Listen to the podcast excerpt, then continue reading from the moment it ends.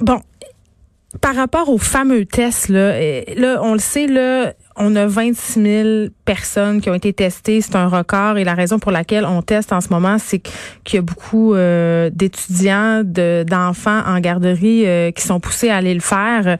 Euh, je le disais à la blague au début de l'émission, là, tout le monde tous, tous les tous les parents qui ont des enfants à l'école en ce moment, les enfants ont le rhume, donc ça devient très très difficile de s'y retrouver. Les directions d'école aussi sont un peu perdues là-dedans.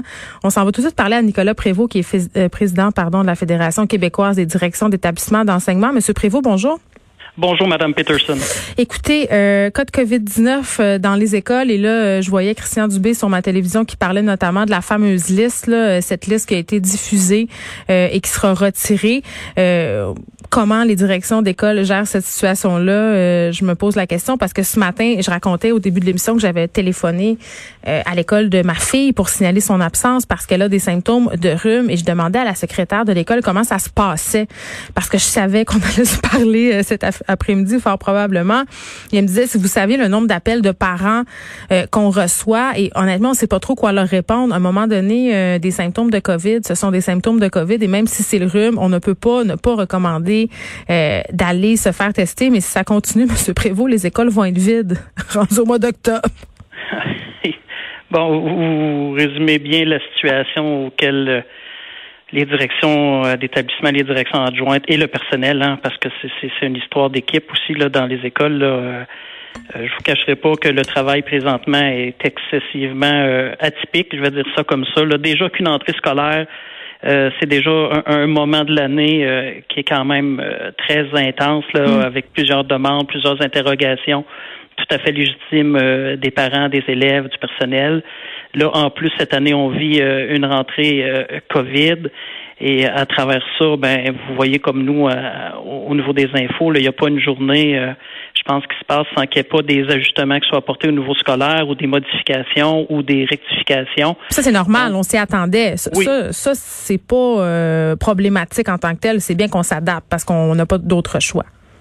Non, il faut toujours s'adapter, mais dans cette adaptation-là, il faut aussi comprendre que parfois ça demande euh, des ajustements qui sont quand même majeurs. Euh, Par exemple? Si on, ben, si on, regarde aujourd'hui, ce qui est une excellente nouvelle, sur la réactivation de nos sports-études, mm-hmm. sur maintenant la création possible de deux nouvelles bulles pour que l'ensemble de nos étudiants euh, puissent avoir accès à, au profil euh, qui est demandé pour aller au collégial. Ça, ça sera toujours la priorité. Mais euh, ce que je veux dire par là, c'est que deux semaines, une semaine même, euh, certaines écoles avaient décidé, en respectant vraiment les directives de la santé publique, mais qui n'étaient pas nécessairement celles du ministère, de dire je vais regrouper deux groupes ensemble pour leur donner accès à cette cette option-là, par exemple. Puis je vais séparer dans les déplacements, ils se déplaceront pas en même temps. Ils sont séparés dans la classe par un plexiglas. Il y aura un deux mètres de distanciation entre chaque élève il y a une semaine, on, s'est fait dire c'est impossible de faire ça, on doit respecter les classes bulles. Donc, on a refait nos devoirs, on est revenu en arrière, puis aujourd'hui, on revient en avant sur des choses qu'on avait peut-être déjà mis en place, mais qui répondaient quand même à, des choses de santé publique. C'est des fois ces petits allers-retours-là qui sont plus euh, complexes à organiser parce que l'horaire dans, dans les écoles, c'est complexe. Mais si je reviens à votre question de départ, est-ce que beaucoup de cas et d'inquiétudes des parents présentement euh, euh, sur les... Mais c'est surtout la confusion. Qu'est-ce qu'on fait? C'est surtout ça. Oui, il y a une grande confusion présentement. Nous, on a eu euh, trois rencontres avec le ministère cette semaine concernant le fameux euh, euh, formulaire à remplir dans les établissements mhm. scolaires, là, qui a été beaucoup allégé en début de semaine et qui est à sa dernière cure de rajeunissement, je vais vous dire ça comme ça mais là qui, qui sera à partir de lundi distribué dans, dans tous les établissements scolaires et, et rempli de façon euh, officielle et de façon obligatoire. Puis nous, on est tout à fait d'accord avec cette, cette optique-là. C'est important de donner les bons chiffres parce que présentement, c'était pas nécessairement euh, ce qui se rendait euh, au ministère de la Santé. Il faut savoir que le formulaire transitait, partait des écoles transite par le ministère de l'Éducation. Il y a une première euh, analyse qui est faite là, puis par la suite, c'est transféré au ministère de la Santé pour euh, divulguer les, chiffres.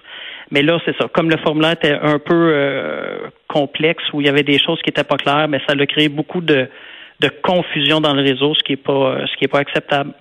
Oui, puis ça donne lieu à toutes sortes de, situations. Là, je parlais à cette mère de famille euh, qui a vu son enfant euh, pour la COVID-19 parce qu'il y avait un cas au service de garde. Et on le sait, là, au service de garde, les, les classes bulles peuvent être brisées hein, pour des, des raisons de capacité puis de personnel. Euh, passer le test de COVID, donc son enfant, le test revient négatif. On oblige quand même cet enfant-là à rester en isolement préventif pendant dix jours. Tu sais, en ce moment, le problème que moi je vois et que bien des gens voient, ben, c'est qu'il n'y a pas de, de, cohésion entre les écoles. C'est comme si parce que la direction de la santé publique a dit au départ, euh, évidemment, chaque école euh, utilisera son bon jugement, son pouvoir discrétionnaire. il y a quand même certaines je pas dire incongruité, mais ça se passe pas de la même façon d'un établissement à l'autre. Fait qu'on sait pas sur les cas d'isolement, ça sera toujours différent d'un établissement à l'autre. Parce qu'à partir du moment où il y a un dépistage, euh, il y a un, je vous donne un exemple, un élève présente des, symptômes, il sera isolé, on va demander aux parents euh, euh, de venir le chercher. Nous, on doit informer la santé publique. La santé publique va acheminer le parent vers le dépistage. Suite au résultat du dépistage, la santé publique va retransférer cette information à l'école et entre-temps, c'est la santé publique qui vient dans les établissements faire une enquête. Dans le fond, ils, vont venir avec la direction d'école dire euh, bon, cet enfant-là ou ce membre du personnel-là là, a été en contact avec qui et quand.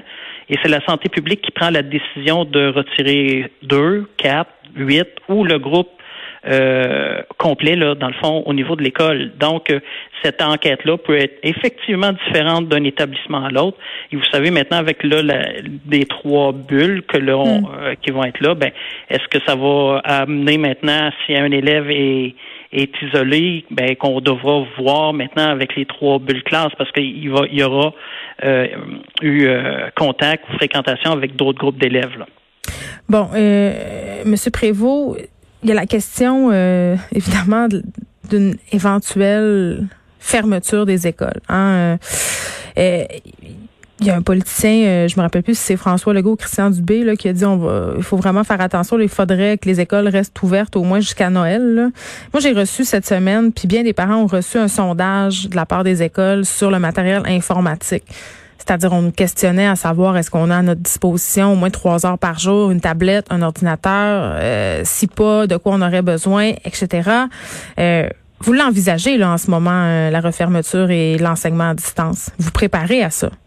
Oui, oui. Les, les, les, écoles, les établissements scolaires se préparent à toutes les, éventualités.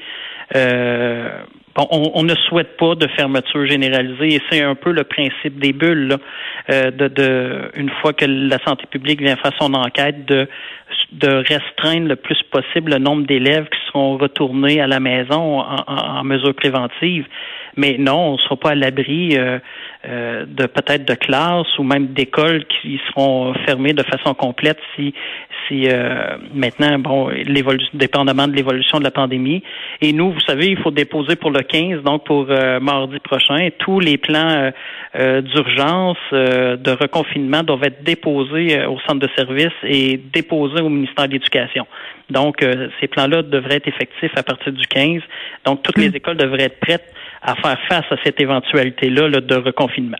Bon, on a parlé beaucoup de l'enseignement en ligne, les élèves qui avaient eu droit euh, pour des raisons de santé, euh, parce que soit euh, eux-mêmes sont vulnérables ou ont des membres dans leur famille qui sont vulnérables. ces élèves-là ont eu le droit de rester à la maison, de bénéficier d'un enseignement à distance. Par contre, pour les élèves qui doivent manquer là, en ce moment, parce que soit ils ont le rhume, comme c'est le cas de mes enfants, ils sont tenus à l'écart, ou parce que justement ils sont en isolement pour une dizaine de jours à cause d'un test à la COVID-19, ces élèves-là en ce moment n'ont pas sont pas suivis. C'est comme le néant. L'enseignant, évidemment, euh, fait fait pas d'enseignement en ligne pendant qu'il enseigne à la classe en présentiel. Donc, ça, ça augmente encore le rattrapage que ces élèves-là vont avoir à faire. sais, ça inquiète bien des parents là, de savoir que, bon, les enfants ont été arrêtés pendant quelques mois, là, s'en vont en présentiel, reviennent, repartent, reviennent, repartent. Manque, on, on est à jour quand même jour 15 peut-être de la rentrée en ce moment là puis je dirais là-dessus il y a des enfants qui ont déjà manqué 5 6 jours d'école puis il n'y a pas d'enseignement, il n'y a pas de raté, il n'y a rien qui se passe pour eux autres. C'est comme une faille. Écoutez, vous euh, vous avez raison. Là, il y a vraiment deux, euh, je vous dirais deux procédures distinctes pour nos élèves, euh, bon, qui ont droit à un seuil minimal de services là, qui sont en absence long terme parce qu'ils ont des conditions médicales particulières ou un membre de la famille qui est sur le même sous le même toit que que l'élève, tandis que l'élève qui lui est isolé par nature nature préventive mm. ou isolement est, considéré comme un élève qui a le rhume ou qui a la malade, Donc, euh, il est malade. Donc, on transfère le matériel des devoirs, des leçons pour une période de 10 jours. On demande quand même aux enseignants d'entrer en contact le plus possible avec euh, ces élèves-là pour continuer à faire un suivi. Euh, mais ils sont pas, ils sont, ils sont pas souscrits là, au seuil minimaux là, de, de, de 10 heures, 15 heures, 13 heures d'enseignement par semaine, ces élèves-là. On devrait l'envisager parce qu'on s'entend, là, cette situation-là va se répéter cet hiver, puis pas juste un peu. Puis ça m'amène à vous parler peut-être de la solution que proposait euh, la députée Marois Risky hier euh, concernant le code de couleur par école. Est-ce que ça serait une bonne idée de calquer, entre guillemets, le modèle euh, qu'on a pour les régions, c'est-à-dire un code de couleur par établissement avec des mesures, des façons de faire pour, que ce soit clair et que les étudiants aient droit à, à continuer de leurs apprentissages? Écoutez, moi, je pense que les, toutes les solutions doivent être toujours en, en analyse euh, présentement pour s'assurer du meilleur service à nos élèves. Moi, je pense que ça fait partie de nos de, nos devoirs de, de, de, de faire ça, d'analyser ça et de, de trouver le meilleur moyen pour rendre un service à tous nos élèves. Mais je vous cacherai pas, Madame Peterson, quand même, une problématique majeure auquel on fait face qui nous empêchera peut-être d'en venir à cette solution-là, c'est malheureusement la pénurie de personnel qui est qui était déjà criante, euh, qui était déjà difficile et qui présentement, euh, euh, je vous dirais, qui est encore très, très, très préoccupante alors où on se parle pour s'assurer hmm. de donner l'ensemble des services qu'on souhaiterait. Je vous dirais que c'est pas facile présentement. Nicolas Prévost, merci, président de la Fédération québécoise des directions d'établissements d'enseignement.